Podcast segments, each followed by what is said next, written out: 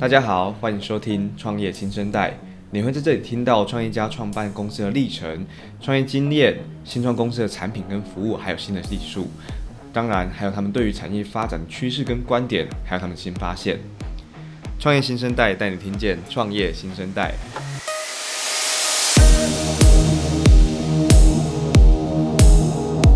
嗨，喜欢新趋势、新科技、新的商业模式的各位，我是创业小聚的志军。我在大学的时候啊，有认识一位朋友。有一次吃饭，餐点他他才刚来，他才正要开动，他从包包里面拿出一个大约随身一碟大小蓝色的小盒子，然后里面有四到五根的针筒。接着他就突然往肚子一戳，我吓了一跳。我问他：“那这个针筒里面是什么？为什么你在吃饭之前要打这个针？”他告诉我这是胰岛素。然后他拿出一叠纸来记录他打的时间、他吃饭的呃之前的剂量等等。可是在这之前呢、啊，其实这位朋友还得频繁的进出医院，所以在每一次用餐之前还得记录这些各项数据。那现在有一个糖尿病管理的平台，它可以协助糖尿病患者和医疗人员管控数据、及时通知，甚至提供有效的预防机制。今天创业新声带和我们一起在线上的是糖尿病人工智慧 DAB NEXT 的共同创办人，同时也是亚太区总经理郑兆琪 Alice。欢迎 Alice。Hello，大家好，我是 Alice。今天很感谢 Alice 来，或许我们可以透过这次的机会，让听众更进一步认识糖尿病，同时知道你们的产品怎么样，呃，协助糖尿病患者。可不可以给我们先呃简单自我介绍？嗯哼，OK、okay. 大家好，我是呃 DiabeNext Co-founder Alice。呃，其实我本身的呃 major 是语言学，那呃可能大家会觉得说，哎，怎么会突然投身到远距医疗这个领域？其实就是一个因缘际会的关系，然后就。呃，开始进入这个领域，然后到现在已经大概有十二年的时间，都一直在远距医疗这个领域。其实公司一开始在创办的时候，有三位的共同创办人。是，那也跟我们大家介绍一下，就是你们彼此的背景啊，或者是这些经历，以及呃，那在十二年前为什么你选择了糖尿病这个项这个项目？嗯哼，OK，呃，另外两位共同创办人，一位是呃。Hisha b i n i e 然后另外一位是呃 Laurent Nicolas 先生，两位都是呃法国的创办者。对，那呃一开始呢，我们会呃想要创这个呃进入这个糖尿病产业，是因为呃 Laurent Nicolas 跟 Hisha b i n i e 两位先生，他其实都是很成功的连续创业家。那 DiabeNext 呃这个公司已经是我们一起共同合作的第三个呃新创公司。哇，Wow. 对。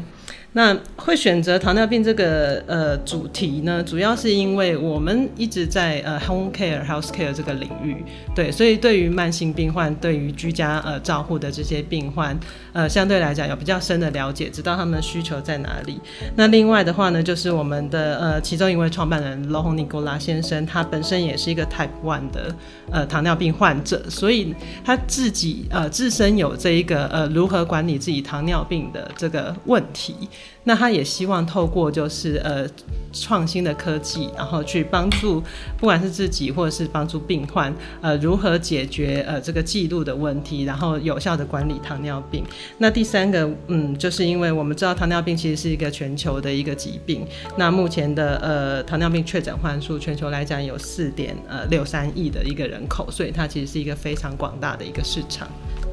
所以他自己对于记录各项数据。也感到非常困扰，是就像呃刚刚志军可能开场提到的，对，呃大家都是拿出一个小本子，然后去呃记录非常多的数据，然后去算出自己应该打多少的胰岛素。其实这个对于病患来讲的话，不仅是记录上面有困扰，另外就是在计算上面也是有困扰，因为不是每一个病患他都知道呃自己所需要施打的一个剂量。是，以前我们可能从呃学习的过程当中知道糖尿病怎么一回事，有些人身旁就有糖尿病患者的家人或者是朋友，也可不可以跟我们介绍一下？因为最常听到是先天或后天，然后又有所谓第一型或第二型，那那糖尿病到底怎么一回事？它的种类是怎么分的？以及在呃产品出来之前，那医生过去在在协助病患的时候，他们遇到什么样的困扰？嗯哼。嗯、呃，对于糖尿病的病患来讲，其实我们最常听听到的就是呃三三多一少嘛，这个其实是非常刻板的印象。呃，三多人家就说的是吃多喝多尿多，然后一少就是体重体重会减少，减少。对，但是其实已经出现这这些症状的时候呢，的代表说糖尿病的症状已经非常的严重了。对，所以大家刻板印象觉得说，哦，我没有这些症状，我应该身体没有问题。对，那其实，呃，可怕的是糖尿病的初期是没有任何症状的。对，尤其对于一个呃年轻的人来讲，他其实不会有太多的不适感。对，那也是因为这样而造成，就是说大家对糖尿病这个慢性疾病的一个忽略，然后错过了最佳的一个黄金治疗的时期。所以最初期，那那他这个叫潜伏期吗？还是纯粹就是看不出来而已？呃，就是每个人的病识感其实是不一样的。哦，你可能轻微的头晕，然后或者是说，呃，你在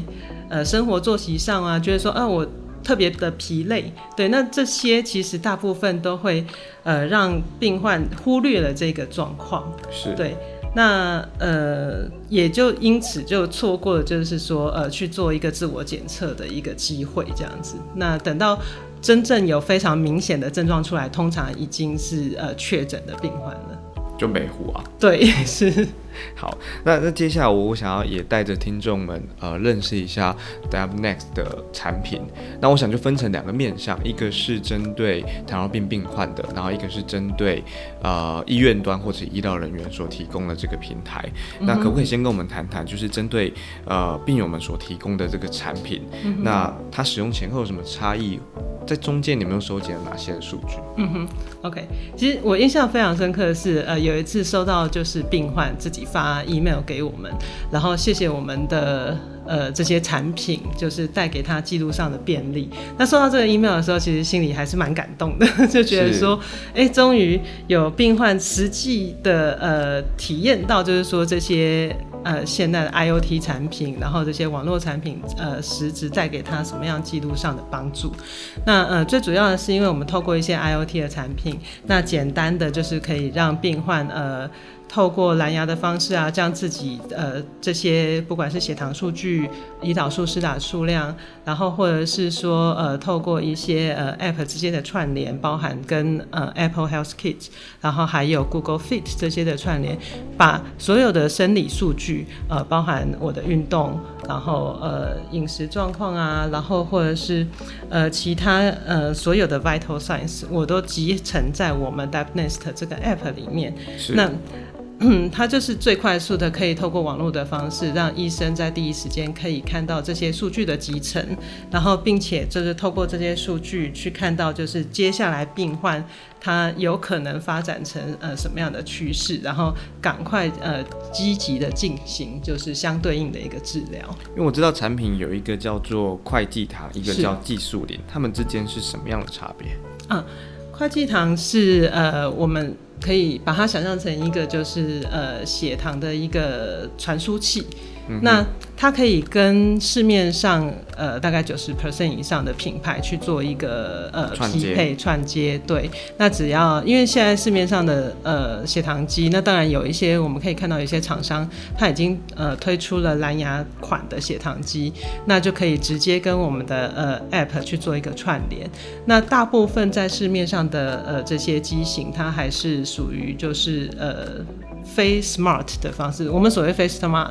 方式，就是说它没有呃任何的界面可以直接传导呃将数据传导到那个我们的手机上面。对，那经过那个快济糖的这个产品，我们只要很简单就插到它的一个数据孔上面，那只要非常简单的按一个按键，它就可以把里面所有的数据，包含你的呃血糖数据、你的呃时间点。很快速的就全部传传到我们的手机 app 上面来，然后就可以有一目了然的日志。那还缺一个技术零呢？嗯、技术零呢，就是呃，刚刚志军前面有提到，就是说，呃，您的朋友拿出了一支笔，那这支笔呢，就是胰岛素笔。那胰岛素笔来讲的话，嗯、呃，它本身没有任何的一个记录的功能，它也没有任何的电子的一个呃 interface。那放上我们这个技术灵，它可以是。呃，就是用简单的一个 IoT 的产品，去侦测到就是病患他当下所选取的一个要施打的剂量。那我们也可以完整的帮这个剂量，还有你施打的时间，就完整的记录到我们的技术林里面。嗯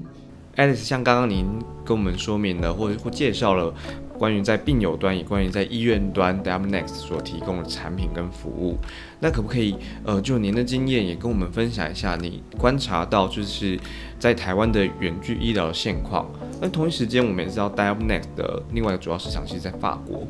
那在法国 Diamnext 又扮演什么样的角色？嗯，OK。